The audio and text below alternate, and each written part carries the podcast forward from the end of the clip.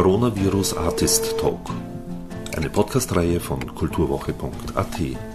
Präsentiert von Manfred Horak. Hallo Manfred! Die mich hier so herzlich und freundlich begrüßt, ist Daniela Flickentanz, ihres Zeichens Musikerin, die ihr großartiges Debütalbum Handgemacht auf dem von Anne Eck gegründeten Label Silvertree Records veröffentlichte.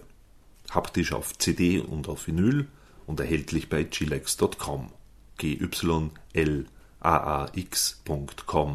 dem Webshop für ein genussvolles Leben abseits von Massenware. Daniela Flickentanz stand bei mir ganz weit oben auf der Liste, um mit ihr über diese virale Unzeit zu sprechen, da sie einen erfreulichen Optimismus versprüht. Zudem versucht sie mit der allgemein nicht sehr leichten Zeit bzw. mit ihrer Situation als freischaffende Künstlerin krisenfest umzugehen. Seit 19. März 2020 gibt Flickentanz jeden Mittwoch ein Konzert, live aus ihrem analogen Wohnraum, hinein in den digitalen Raum. Den Streaming-Link findet ihr unter www.flickentanz.at slash krisenfest. Krisenfest ist auch das Stichwort zum Einstieg ins Gespräch. Du bist ja krisenfest. Ja, genau. Ja. Du hast eben entschlossen, ihm diese Digitalkonzerte zu geben, damit du dich weiterhin als Musikerin auch in dieser Zeit live betätigen kannst. War das der Gedanke? Und eben auch, um ja. halt ein kleines Einkommen zu erzielen? Äh, ja, also. Genau, das war der Gedanke, dass ich einfach äh, weiterhin in Verbindung mit den Menschen über meine Musik bleibe und übers Live-Spielen, was mir einfach auch am meisten Spaß macht. Und der Auslöser für das erste Digitalkonzert war eben der Geburtstag von meinem Papa, der am 19.03. war und wir hätten halt Familienfest gehabt. Das ist, als, ist ein runder Geburtstag gewesen und da habe ich mich entschieden, halt sozusagen als Geburtstagsgeschenk das erste Digitalkonzert zu machen. Und ähm, nachdem es ganz gut angekommen ist, habe ich mir gedacht, okay, da bleibe ich jetzt dran. Und es gibt ja auch in Österreich weit diese Aktion mit ähm, 18 Uhr Konzerten. Und das finde ich auch wundervoll, aber ähm, für, für mich passt es nicht so gut, äh, weil mir, weil ich mich halt anders fokussiere an einem Tag, wo ich ein Konzert gebe oder mit der Musik rausgehe, habe ich einen anderen Fokus als an einem Tag, wo ich jetzt zum Beispiel nur übe oder nur Konzepte mache oder nur ähm, Organisationsarbeit oder Songwriting oder so. Also für mich passt das besser, das an einen Tag sozusagen zu fokussieren. Genau, so habe ich damit angefangen. Und krisenfest ist es deswegen, weil ich eben im Allgemeinen kann ich sagen, für mich hat sich jetzt nicht so viel geändert. Also im Sinne von, natürlich hat sich viel geändert in der Gesamtgesellschaft und im Angst haben ums Gesundheitssystem und um die Menschen, die ich liebe. Aber in meiner Arbeit hat sich nicht viel geändert, weil ich immer schon äh, nicht die perfekten Umstände zum Musizieren hatte und ich immer schon nicht gewusst habe, was ist morgen, habe ich morgen noch Aufträge, ist meine Musik relevant für Menschen oder nicht. Das ist immer noch so und deswegen finde ich halt, meine Musik ist, ist krisenfest. Also es gleichzeitig, sie hält der Krise stand und ist aber auch irgendwie einfach ein, ein Fest, eine Liebeserklärung an das Leben und eine Liebeserklärung an, an das, was da ist und, und an, ja, an die Freude. Die Konzerte dauern zwischen einer Stunde und eineinhalb Stunden. Es kristallisiert sich jetzt gerade Mittwoch 20 Uhr heraus. Da werde ich wahrscheinlich dranbleiben. Es kann sein, dass ich manche Tage verändere, damit auch Menschen, die Mittwoch 20 Uhr immer arbeiten, auch zuhören kommen können, live. Genau. Aber so eine Stunde als Betthupferl sozusagen ist der Plan. Aber das ist ja dann doch von, von der, äh, auch für die Wahrnehmung für, für die Leute ja doch anders als eben die klassischen Konzerte, weil ja im, im klassischen Fall gehst du ja sozusagen von Stadt zu Stadt, Dorf zu Dorf, wie auch immer, genau, von Konzertsaal ja. zu Mhm. Konzertsaal. Und das heißt, du hast da immer unterschiedliche Leute, also Publikum, Ja, wo du immer auch das gleiche spielen kannst, letzten Ja, Endes mehr oder genau. weniger. Ne? Hier ist das, die Situation Genau. ja eine ganz andere, weil ja das Publikum sozusagen zu dir kommt, halt in den Ja. digitalen Raum und theoretisch können ja immer die gleichen Leute auch natürlich bei jedem Konzert dabei sein. Ist das ja. da für dich auch dann äh, von, von der Setlist her oder so, eine, von, der, von dieser Überlegung her? Das ist ganz spannend, dass du das ansprichst, weil ich habe mir das heute gedacht. Ähm, also ich versuche die Setliste immer, immer anzupassen und immer ein bisschen anders zu machen.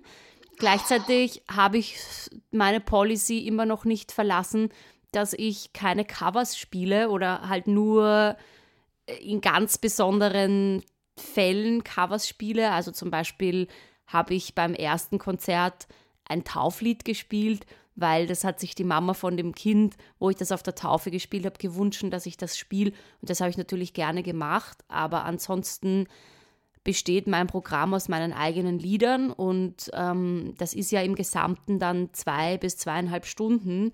Das heißt, ich habe da schon Variationsmöglichkeiten. Gleichzeitig versuche ich schon auch immer halt andere Perspektiven zu finden, was anderes anzuziehen, die Dramaturgie ein bisschen zu verändern, die Lieder auszutauschen. Es gibt schon auch Fixstarter dabei. Und was ich mir heute gedacht habe, ist irgendwie, ja, das stimmt. Also die, ich habe Angst, dass es fad wird. Ich habe Angst, dass die Menschen sagen, ja, das kenne ich schon. Gleichzeitig zeigt uns ja auch die Erfahrung, wenn zum Beispiel Musik im Radio gespielt wird, dann lernen es die Leute ganz anders kennen und sie wollen das dann auch wieder hören. Also es gibt ja Lieder, die sind ein Jahr lang in der Rotation und werden am Tag 20 Mal gespielt und, und werden immer noch von den Leuten gefordert. Also ich glaube, dass das vielleicht sogar ganz gut ist, ähm, um den Menschen meine Musik noch näher bringen zu können und, und halt sozusagen sie auch immer wieder neue Aspekte dran entdecken zu lassen. Und ich singe sie ja immer wieder ein bisschen anders. Also sie sind ja trotzdem live. Ähm, aber natürlich ist das ein Thema, über das ich mir Gedanken mache. Ähm, so wird das dann eh nicht fad für die Menschen, weil äh, das ist der Albtraum, glaube ich, einer jeden Künstlerin, dass, dass die Leute am Ende äh, wegdrücken und sagen, das ist fad. das ist natürlich ein, eine Angst, ein Angsttrigger für mich. ja. Und ähm, was ja sowieso geplant war, also ich mache das auch deshalb, um einfach dran zu bleiben, weil ich, ich ähm, hatte eben geplant, dass ich jetzt im Frühjahr anfange äh, mit den handgemacht Live-Konzerten und ja. Äh, da sozusagen eine kleine Frühlingstour mache und dann im Herbst noch einmal eine Tour. Und ich kenne mich, ich weiß, dass ich nicht übe, wenn ich keine Konzerte habe. Insofern ist es für mich immer gut, äh, als Karotte vor der Nase zu wissen, ah, nächsten Mittwoch gehe ich live mit dem Lied und jetzt bereite ich mich wirklich darauf vor. Und wie ist das von, von, von der Energie her? Ich meine, weil da ist ja auch die klassische Konzertsituation natürlich, ist ja, ja, das Publikum spürbar und hier bist du halt in deinem Wohnzimmer sozusagen ja. und kannst ja nicht wirklich jetzt die Wahrnehmung des Publikums so richtig spüren. Wie, wie, wie sehr verändert sich da für dich sozusagen auch dieser Live-Moment? Also der Live-Moment verändert sich in der Unmittelbarkeit, weil ich krieg schon, ähm, ich habe schon mit manchen Menschen äh, habe ich eine äh, ganz spannend eine Verbindung und bemerke, wenn die da sind. Also ich habe ein paar Leute, wo ich einfach merke, ah, die ist jetzt da, das weiß ich ganz genau. Und dann später kriege ich zum Beispiel eine Nachricht, da hat sie mir dann geschrieben, ich bin erst beim dritten Lied dazugekommen und das war irgendwie das Lied, wo ich an, an die Person gedacht habe. Aber jetzt ist natürlich die Frage, wie viel ist davon Einbildung oder so, aber ähm, als also fantasievolle Person, die ich ja bin, kann ich mich da gut einklinken und, und mir die Verbindung sozusagen in dem Moment zumindest vorstellen oder sie auch spüren. Irgendwas, das ist immer und irgendwer ist heute jemand und jemand, der geht heute ins Niemandsland.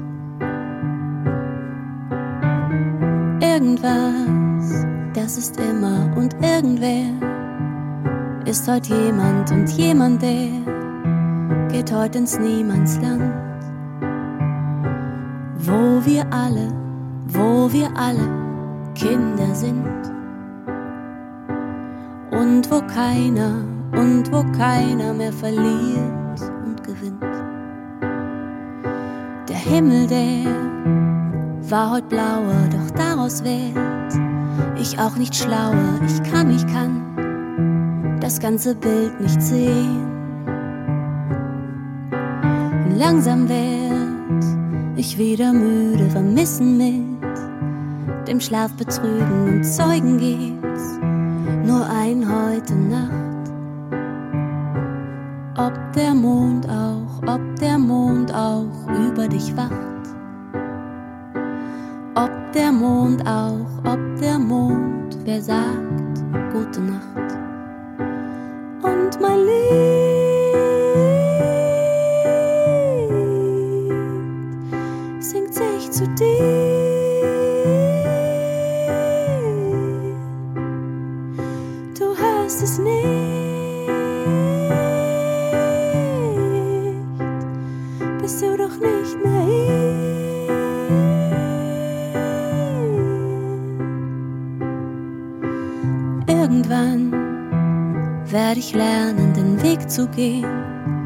Zu deinen Sternen, doch bis dahin bleibe ich ein bisschen hier und deck mich zu, damit das Leben mich wieder wärmt und hoffe, dass uns der alte Schmerz nicht wieder entfernt.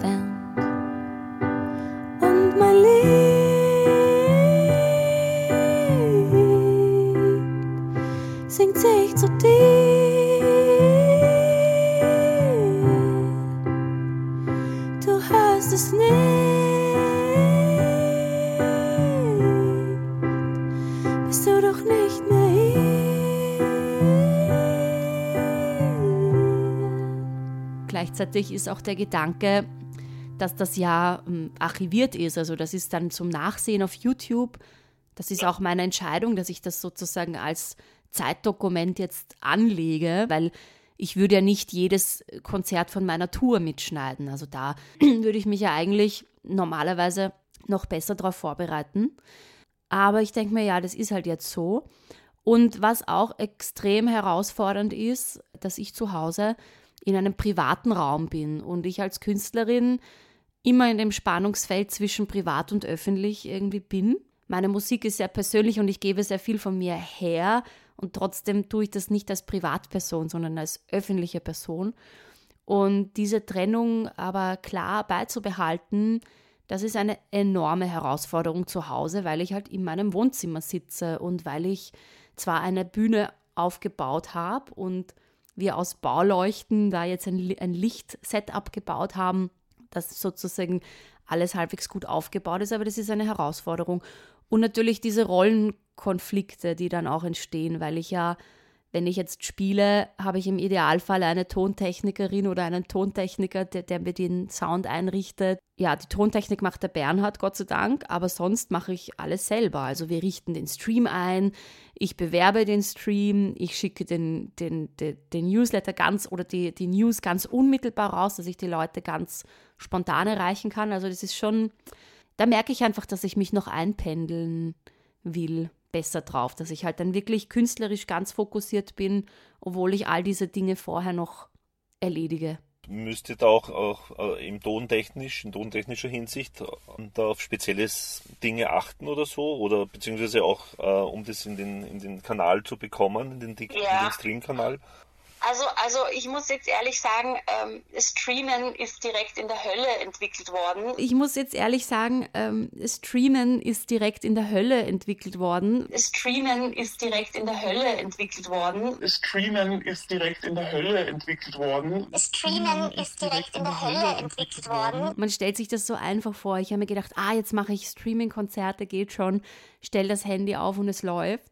Das funktioniert auf Facebook und auf Instagram, aber auf YouTube funktioniert das nicht. Und dazu muss ich jetzt ausholen, weil, oder will ich ausholen. Ich habe mich für YouTube entschieden, weil ich gerne möchte, dass auch Menschen Zugang dazu haben, die eben keinen Account haben. Also auf YouTube kann man sowohl, man kann halt nicht kommentieren. Also es gibt einen Live-Chat auf YouTube, da kann man nur kommentieren, wenn man einen, einen Account hat sozusagen. Ja. Aber wenn man keinen Account hat, kann man trotzdem live dabei sein. Und das war mir wichtig, dass ich sozusagen für alle aufmachen kann. Auch wenn das gleichzeitig bedeutet, dass ich ganz viele Followers, die ich zum Beispiel auf Facebook hätte, nicht äh, rüberbekomme auf YouTube, weil die die Plattform nicht verlassen wollen.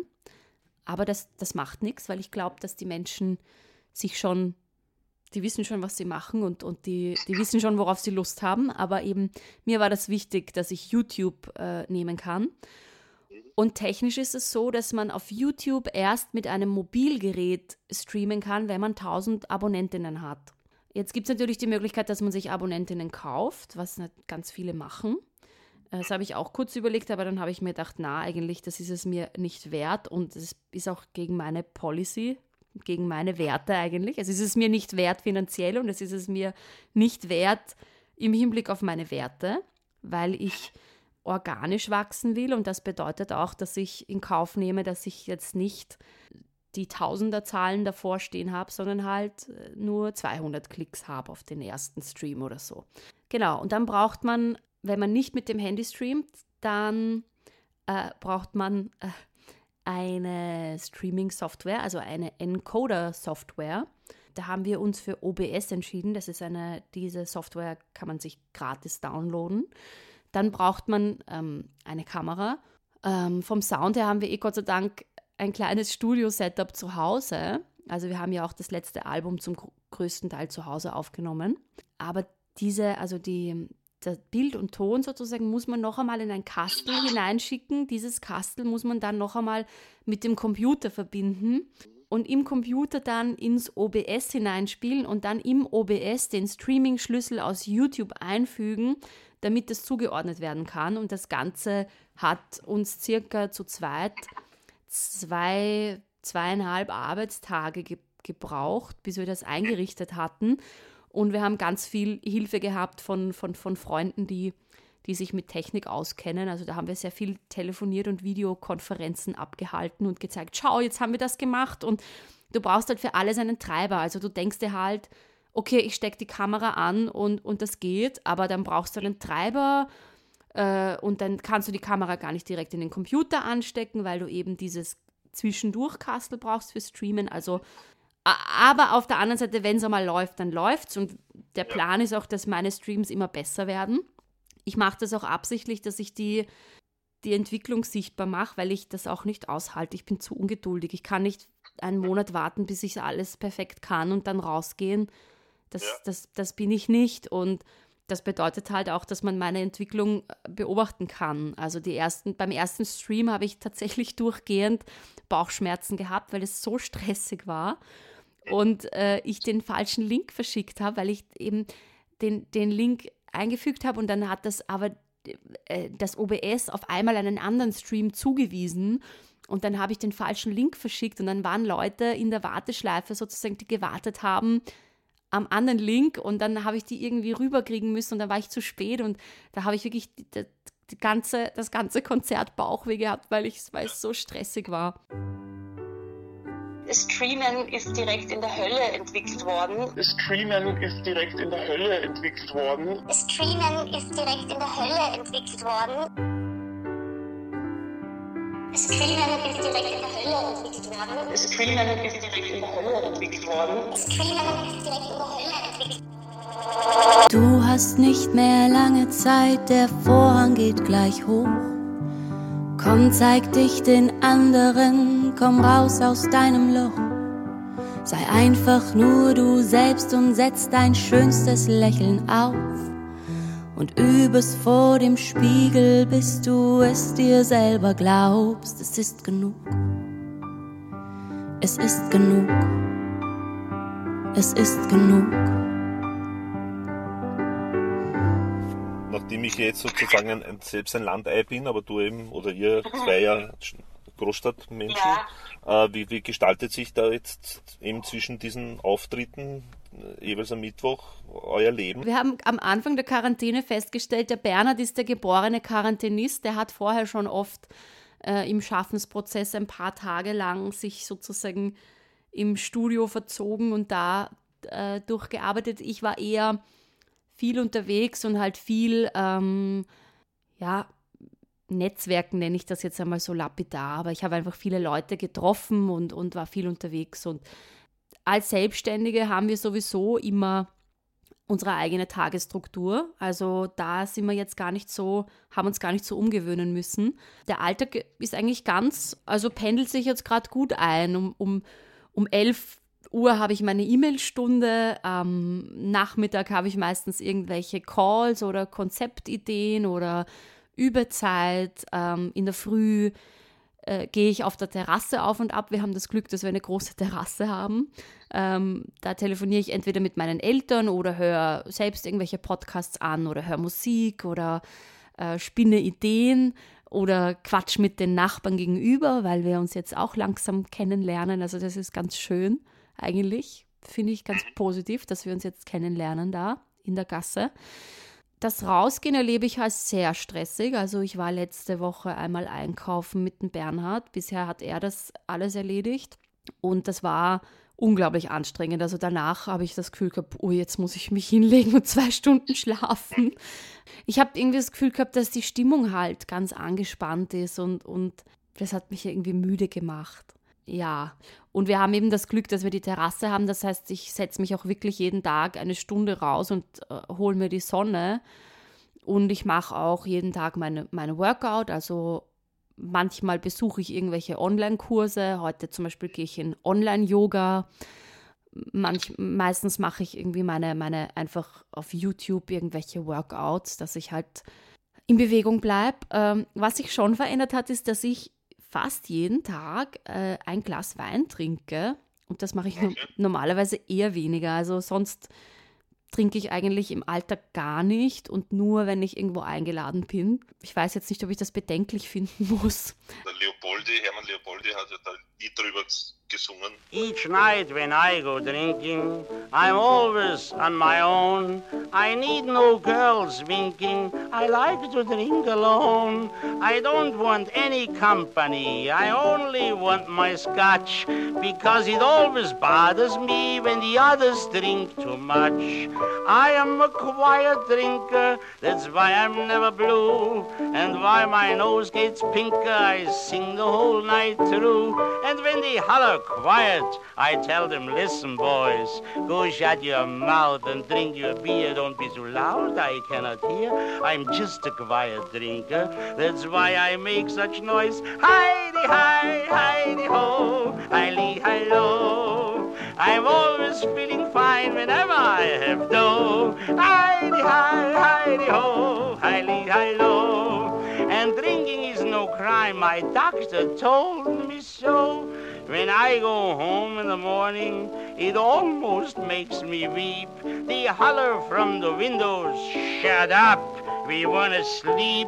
I tell them, don't you realize you give me misery?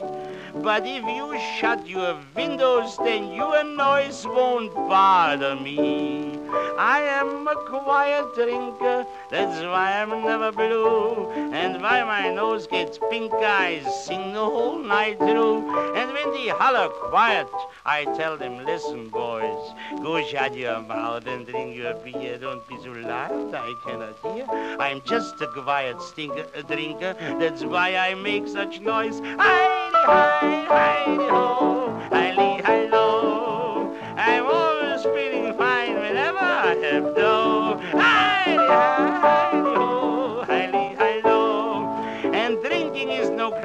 my doctor told me so.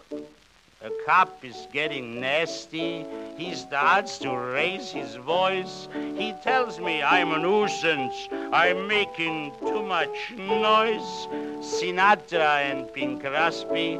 I tell that silly cop they sing more often than I do, but no one locks them up. Officer, don't be mad. Be a good fella. Everybody's a good fella. Let's have a drink together. It's on, on, on the house. I am a quiet drinker. That's why I'm never blue. And why my nose gets pink, I sing the whole night through. And when they holler quiet, psh, I tell them, listen, boys, go shut your mouth and drink your beer. Don't be so loud, I cannot hear. I'm just a quiet drinker. That's why I make such noise. Hi, hi, hi, ho, hi, hi, lo. I'm always feeling fine whenever I have dough. Hi, hi, hi, ho, hi, hi, lo. And drinking is no crime. My doctor told me so. ja.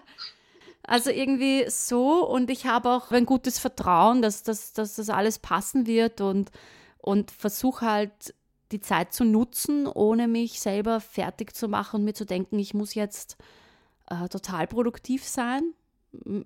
Ich versuche einfach halt meiner Arbeit nachzugehen, so gut es geht und auch mein Glück anzunehmen, weil, weil ja, ich kann ja eh nichts tun. Ne? Ich kann, wenn ich jetzt zu Hause sitze und traurig bin, weil, weil andere sich abrackern müssen, dann bringt das niemandem was. Aber wenn ich halt bemerke, okay, da gibt es Menschen, die wirklich jetzt gerade am Limit sind und, und die kann ich wahrscheinlich am besten stützen, wenn ich einfach meine Musik mache und wenn ich ihnen die beste Qualität zur Verfügung stelle, die ich zur Verfügung stellen kann und, und ansonsten einfach eine gute Stimmung habe und, und vielleicht einmal freundlich rüberwinke und äh, also, ja, Entschuldige, äh, zusammenfassend, ich versuche irgendwie mitfühlend zu sein und, und irgendwie die ganze Lage zu verstehen und, und am Ball zu bleiben und gleichzeitig mein individuelles Glück anzunehmen und, und, und ja. halt einfach weiter reinzuhackeln, so wie ich das halt immer mache. Das Album, woran ich jetzt arbeite, ist auf der einen Seite ein Zeitdokument und auf der anderen Seite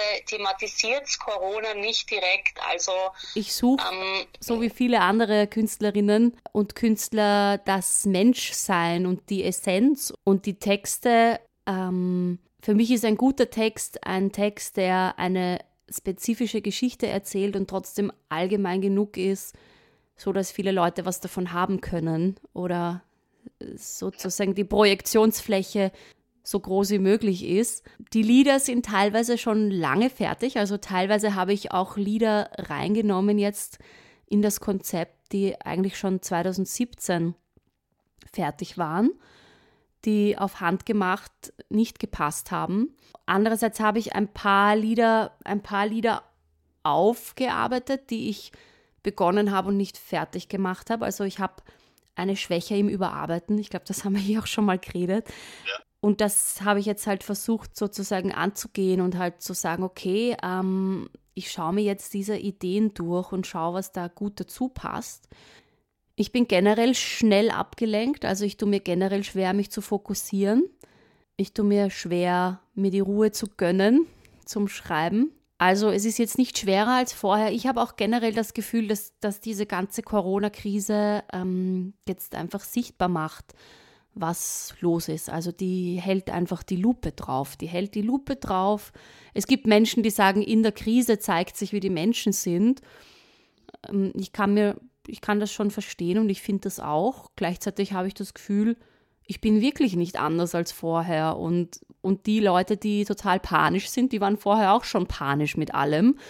Und die Menschen, die nicht solidarisch waren, waren vorher schon nicht solidarisch. Und die Menschen, die, weiß ich nicht, wie die Nunu Kala zum Beispiel, die diese ganz tolle Plattform ins Leben gerufen hat, wo ähm, über 6000 Betriebe aus Österreich regionale Betriebe sich eintragen können und, und sozusagen das als Verteilungsplattform gilt für jetzt regionale Ökonomien zu supporten. Die Nuno, die hat vorher schon solche Dinge gemacht. Die war vorher schon extrem aktiv und hat vernetzt gedacht und war kritisch und hat regionale Ökonomien gefördert. Also im Endeffekt wird jetzt einfach alles, glaube ich, ein bisschen sichtbarer und ein bisschen, also es wird die Lupe drauf gehalten und, und, und das, das finde ich eigentlich ganz cool. Also, weil das zeigt halt auch, ähm, zeigt mir auch, was ich wirklich will gerade.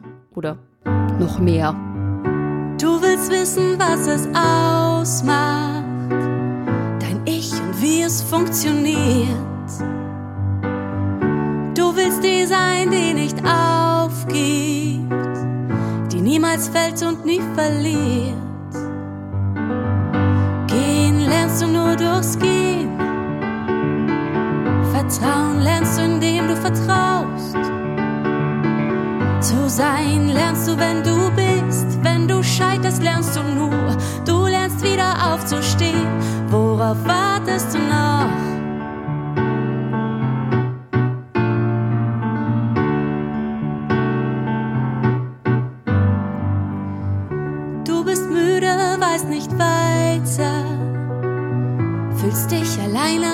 Allein.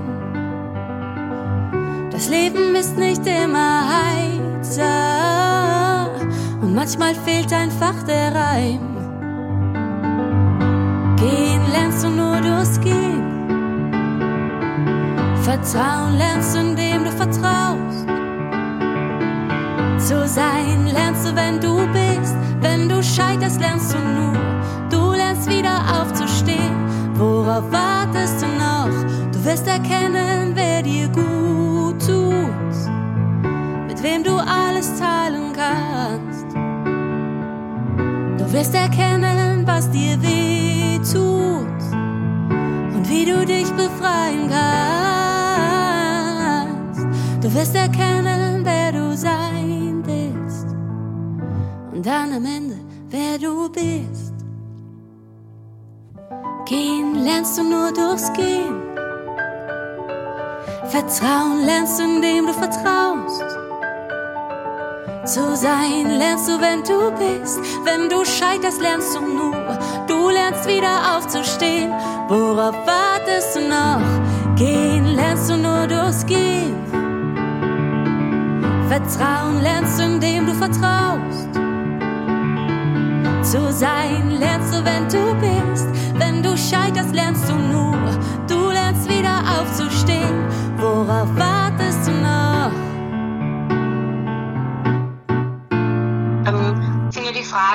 Was wird sich ändern, finde ich sehr spannend, weil ich glaube nach wie vor, dass wir der einzige Faktor sind, den wir ändern können. Und wenn wir wollen, dass sich was verändert, dann müssen wir uns verändern und dann müssen wir dranbleiben und dann müssen wir den ersten Schritt machen. Also eben selbst die Veränderung in der Gesellschaft sein, die, die ich mir wünsche und selbst die sein, die grüßt nach der Krise auch. Selbst sagen, hey, wie geht's dir? Schön dich zu sehen. Äh, und selbst die sein, die die Nachbarin mal fragt, hey, brauchen Sie eigentlich was? Jetzt ist die Krise zwar vorbei, aber vielleicht ist es an manchen Tagen nicht so angenehm, 90 Jahre alt zu sein und, und äh, im Rollator gehen zu müssen und vielleicht kann ich was mitnehmen, wenn ich einkaufen gehe. Also das ist so die, die eine Sache und die andere Sache ist die, dass ich schon glaube, dass uns das gerade zutiefst erschüttert als Gesellschaft. Das ist meine Wahrnehmung. Und dass ich das eigentlich ganz gut finde.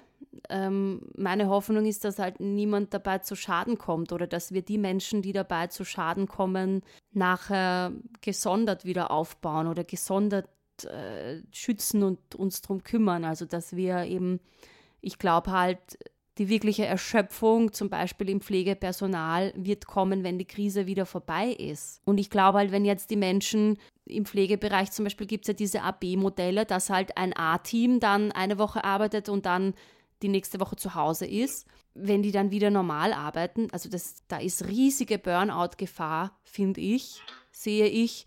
Und ich sehe das als unsere Aufgabe, dass wir die, die jetzt zu Hause bleiben, uns etwas überlegen, wie wir diese Menschen dann auffangen, ausgleichen, äh, betüdeln können, was auch immer, um, um, um ihnen irgendwie ein Stück dieser Last abzunehmen. Und das, das, das wäre halt auch mein Appell an die, an die Politik sozusagen, da, da vorauszugreifen. Das ist irgendwie das eine.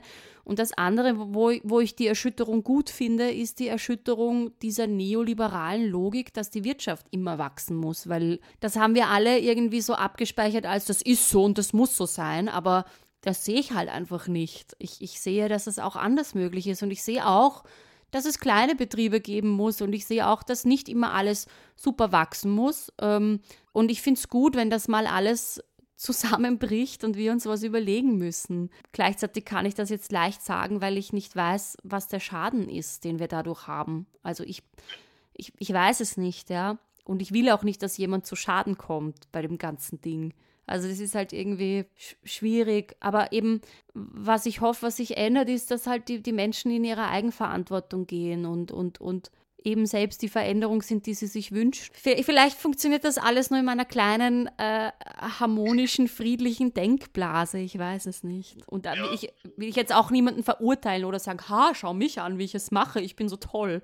Weil das glaube ich auch nicht. Ich glaube, dass ich auch noch genug Bedarf habe an Hinterfragen meiner Konsummuster und an Hinterfragen meines Lebensstils und zum Beispiel auch Streamen ist ja jetzt auch nicht so super umweltfreundlich, ja. Also brauche ich nur von meiner eigenen Türe kehren, ich biete Streams an und das in dem vollen Wissen, dass ich weiß, dass es nicht die umweltfreundlichste Variante ist. Die Alternative wäre aufzeichnen und dann hochladen, ja. weil ich glaube, das würde weniger Energie verbrauchen. Aber das wäre natürlich dann auch eine andere Geschichte, die ich erzählen kann damit. Es wäre eine andere, ein anderer Dialog, eine andere Aufregung, weil wenn ich weiß, es wird aufgezeichnet, brauche ich mich eh nicht bemühen, weil da kann ich eh noch einen Take machen, wenn es nicht passt. So. Was wünschst du dir sozusagen, wie es in dann absehbarer Zeit weitergehen wird? Also ich wünsche mir, dass die ganzen kleinen und mittleren Betriebe das durchtauchen und dass sie dann weiterhin bestehen sind und dass sie danach sogar einen und währenddessen einen Aufschwung haben, weil die Menschen umdenken und vielleicht mehr regional konsumieren und sich vielleicht lieber einen Rock von einer Schneiderin äh, nebenan holen, der halt vielleicht viermal so, kost, so viel kostet wie ein Rock vom HM, aber dafür halt auch zehnmal so lang haltet und, und ein Unikat ist. Ich wünsche mir, dass wir das packen als Gesundheitssystem und als, als Land sozusagen. Und ich wünsche mir, dass wir auch die ganzen Themen konfrontieren, also auch die unangenehmen Themen wie was ist, was ist jetzt gerade in Lesbos los und wie ist unsere Verantwortung als Europäerinnen und als Europäer, weil wenn wir unsere europäischen Werte ernst nehmen, dann, ähm, dann können wir nicht vor unseren Grenzen Leute verrecken lassen. Das, das geht sich einfach nicht aus für mich. Also das verstehe ich nicht. Und äh, wir sind immer noch ein erste Weltland und das ist halt einfach ein Verteilungsproblem und dem müssen wir uns widmen. Und, und ich finde, wenn wir uns konfrontieren, dann, dann können wir es lösen. Und das Geld ist ja offenkundig da, weil das Geld für den Notfallsfonds war jetzt auch da von einem Tag am anderen. Also wo kommt denn das her? Ich weiß es nicht, irgendwo muss das Geld sein. So wie der Hubert von Geusern sagt, wo ist das Geld, das was überall führt? Ja, irgendwo ist dieses Geld und irgendwo geht es auch jemandem vielleicht nicht ab, weil er eh so viel hat oder sie, dass es wurscht ist, ob es eine Million mehr oder weniger ist. Ähm, ich habe ja auch einen Steady-Account aufgemacht. Also Steady ist so etwas wie Patreon nur auf Deutsch. Und Steady ist auch etwas, was hauptsächlich bis jetzt Journalistinnen genutzt haben, Journalistinnen und Journalisten, die zum Beispiel einen Podcast machen und ja auch dafür, damit sie mehr produzieren können, eine, ein Grundeinkommen brauchen und direkt von ihren Fans und, und, und von ihrem Publikum dafür bezahlt werden in einem Abo-System. Das heißt, das ist keine Einmalzahlung, es ist nicht einmal 20 Euro, sondern es ist ein Jahresabo, wo monatlich 2 Euro dann zu der Person kommen. Und das Ganze funktioniert halt gut, wenn es mehrere Leute sind. Also ich baue es jetzt gerade auf. Äh, mein Ziel ist, dass ich so auf 1500, 1700 Euro netto komme als Fixum.